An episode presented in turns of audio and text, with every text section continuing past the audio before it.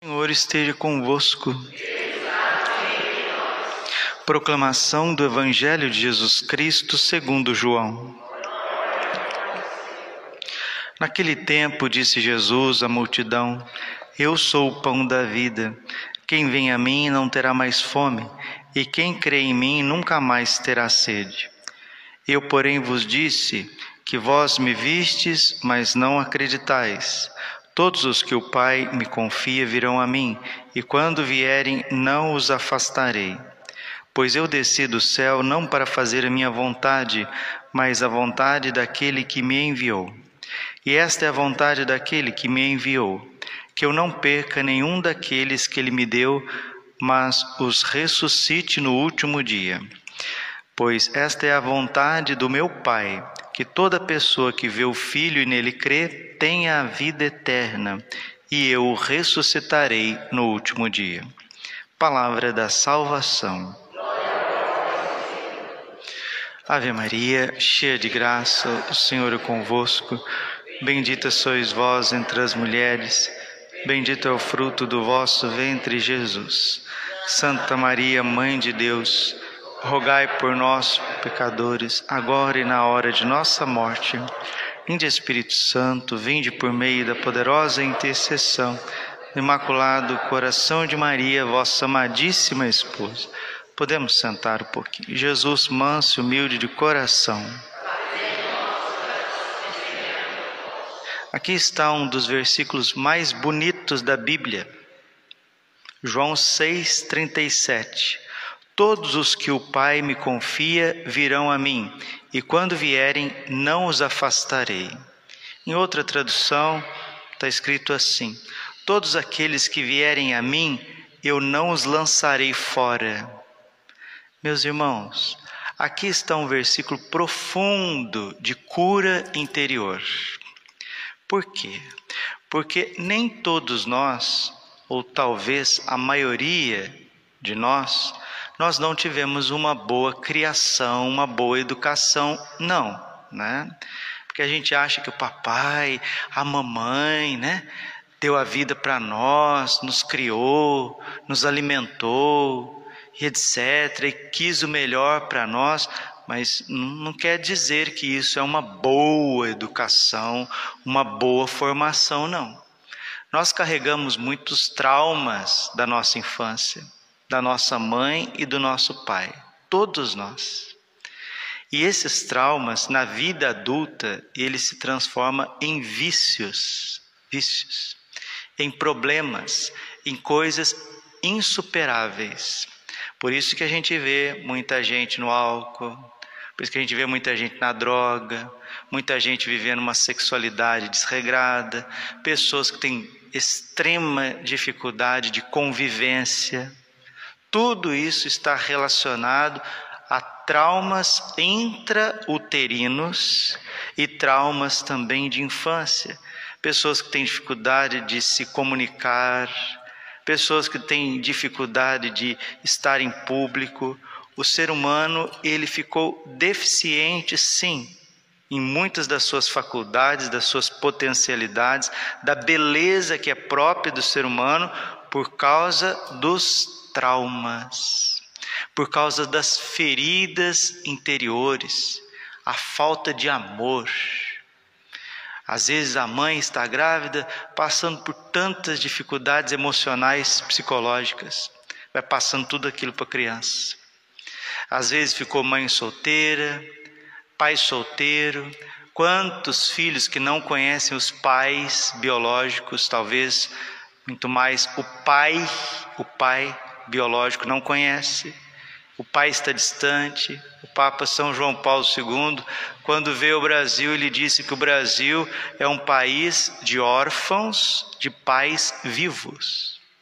Quantas crianças, adolescentes, jovens, até adultos não conhecem o seu pai biológico, ou se conhece, está distante, está longe. E assim foi a vida. Quantos que foram abusados, questões de abusos na infância, na adolescência. Então, urge o Espírito Santo, urge nosso Senhor Jesus Cristo ressuscitado curar o nosso coração. João 6:37.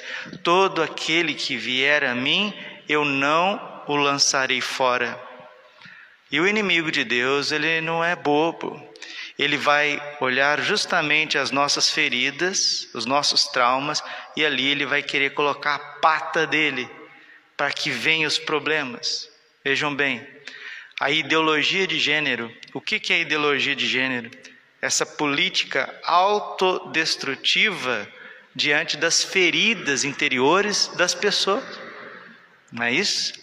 E a gente vai percebendo que muitas vezes casais vão lidando com problemas conjugais que no fundo, no fundo, a raiz não está ali no matrimônio só não, está na criação, na criação. Às vezes a gente vai visitar pessoas que estão em estado terminal, estado terminal. Às vezes está com câncer, às vezes está com alguma doença degenerativa, e a gente percebe na vida dos casais, por exemplo, a falta do desenvolvimento humano, a falta do desenvolvimento interior. Tem gente que não consegue amar. Casou, teve quatro filhos, cinco filhos, dez filhos, mas não consegue amar a esposa. E a esposa também, às vezes, a mulher rancorosa, com alguns problemas, bateu, levou e bate de frente, vai arrastando aquela vida, aquela vida um pouco na indiferença. E o que acontece no matrimônio acontece também na vida religiosa e na vida sacerdotal. Não consegue desenvolver a grandeza, a beleza de ser padre, de dar frutos, né?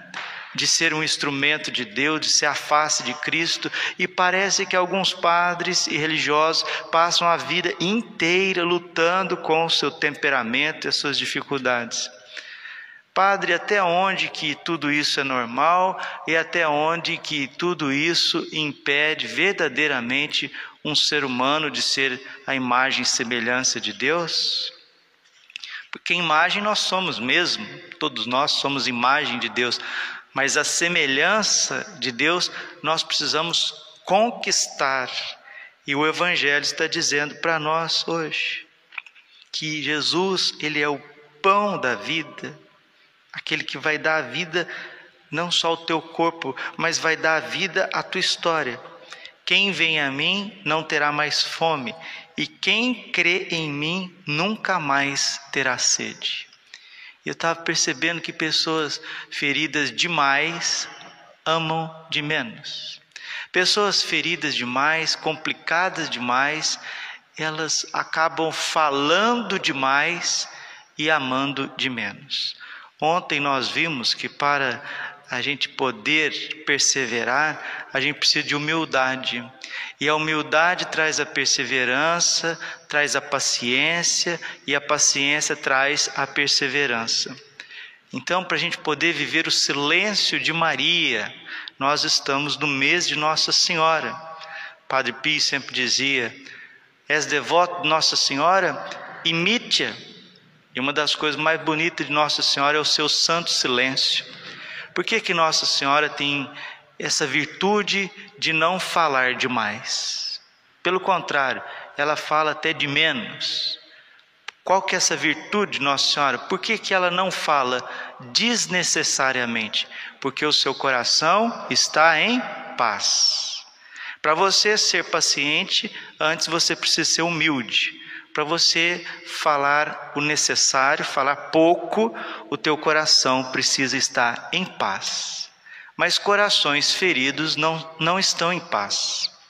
Corações agitados vão falar demais, vão agir demais e vão amar de menos.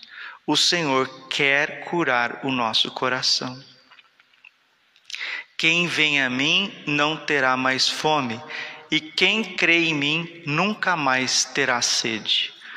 Jesus está garantindo para nós uma segurança diante da sua providência. O que é isso, Padre? Sim, Ele está garantindo, garantindo para nós que você não vai ser lançado fora. Se o teu pai te rejeitou, se a tua mãe te rejeitou, Isaías 49, 17 Mesmo que a mulher rejeite o fruto das suas entranhas, aquele que amamenta, eu não te abandonarei. Nós temos uma garantia diante de Deus que Ele não nos deixará faltar o amor, porque Ele é amor, e não nos deixará faltar o necessário para viver. Se a gente tem essa garantia, nós deveríamos fazer um pouco mais a nossa parte e buscar com mais intensidade a nossa cura interior. E a cura interior não tem lugar melhor do que na Eucaristia é a adoração ao Santíssimo Sacramento, é olhar pacientemente para o Santíssimo Sacramento, é estar diante de Jesus exposto no ostensório, então diante do sacrário. Aquele livro, Ensino Ieso, né? no peito de Jesus, Jesus está dando esse remédio para curar o coração dos padres. Porque os padres são pais, e se os padres não forem curados por Jesus, o que que eles vai passar para vocês? O que que nós padres passaremos para vocês? O que que vai ficar evidente na nossa vida? O Espírito Santo, a unção, a face de Cristo ou as nossas feridas? Em outras palavras, a nossa humanidade aflorada. E eu percebo claramente, claramente, claramente. Corações feridos, eles julgam extremamente as pessoas. Termino essa homilia recordando com vocês os três últimos mandamentos. Quais que são os três últimos mandamentos? O oitavo é não julgar o próximo, né? Não levantar falso testemunho. O nono é não cobiçar o cônjuge do próximo, né? E o décimo mandamento é não cobiçar as coisas alheias, não cuidar da vida alheia. É impressionante. Quando as pessoas não se desenvolvem interiormente, quando não crescem espiritualmente, não crescem numa obra de misericórdia material, quando não vai vivendo para os outros e a pessoa vai vivendo em torno dos seus traumas a vida inteira, de São Francisco de Sales, o que adianta rezar demais e falar demais da vida dos outros? Infelizmente, tem, tem católico que está o tempo inteiro dentro da igreja. Isso vale para todos, viu, meus irmãos? Vale para todos, não é para fulano, ciclano, não, vale para todos. Pessoas que estão muito dentro da igreja e estão muito preocupadas com a vida dos outros. Parece que tem gente que tem carteirinha para cuidar da vida dos outros.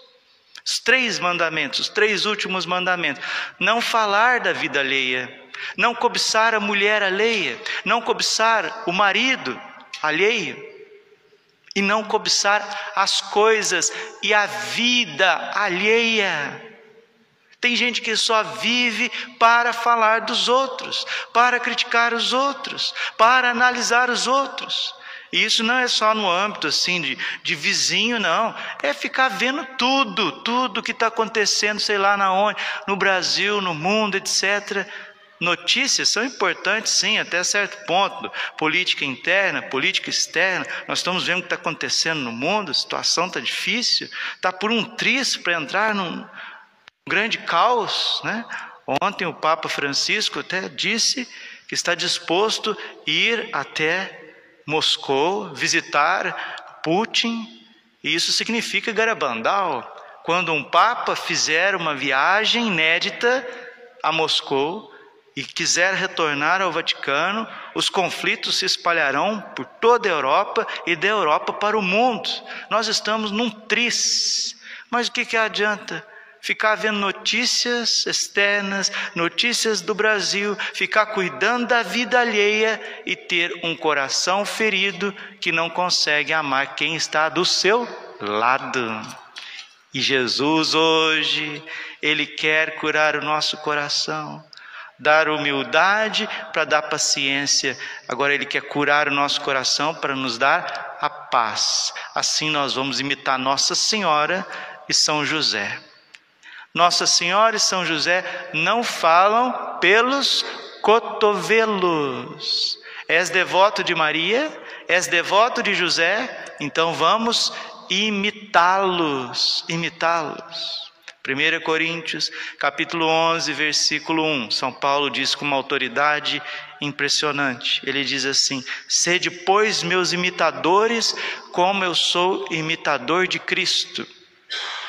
O livro A Imitação de Cristo, citando o Eclesiástico, desculpe, Eclesiastes diz assim: Os olhos não fartam de ver, os ouvidos não fartam de ouvir, a boca não farta de falar. Ver demais, ouvir demais, falar demais, deixar com que os sentidos destruam a nossa paz interior. Por que, que isso acontece? Por causa de traumas, por causa de uma educação que foi deficiente, por causa de uma má formação cristã e também pelos excessos desse mundo. Fiquemos com o necessário, escutemos bem a palavra de Jesus hoje no Evangelho. Se você, meu filho, se você, minha filha, vier até a mim, eu não te lançarei fora. Talvez a tua mulher te mandou embora, talvez o teu marido te mandou embora, talvez uma comunidade te mandou embora, um serviço, um emprego te mandou embora, um amigo te mandou embora, um time te mandou embora, uma sociedade te mandou embora. Se você vier a mim, eu não te lançarei fora. Venha para a Eucaristia Comece a derramar a tua história no coração eucarístico de Jesus, o único remédio para a paz, para a cura interior e para uma vida equilibrada, sóbria e modesta. Glória ao Pai, ao Filho e Espírito Santo, como era no princípio, agora e sempre. Coração imaculado de Maria, confiança, saúde e vitória.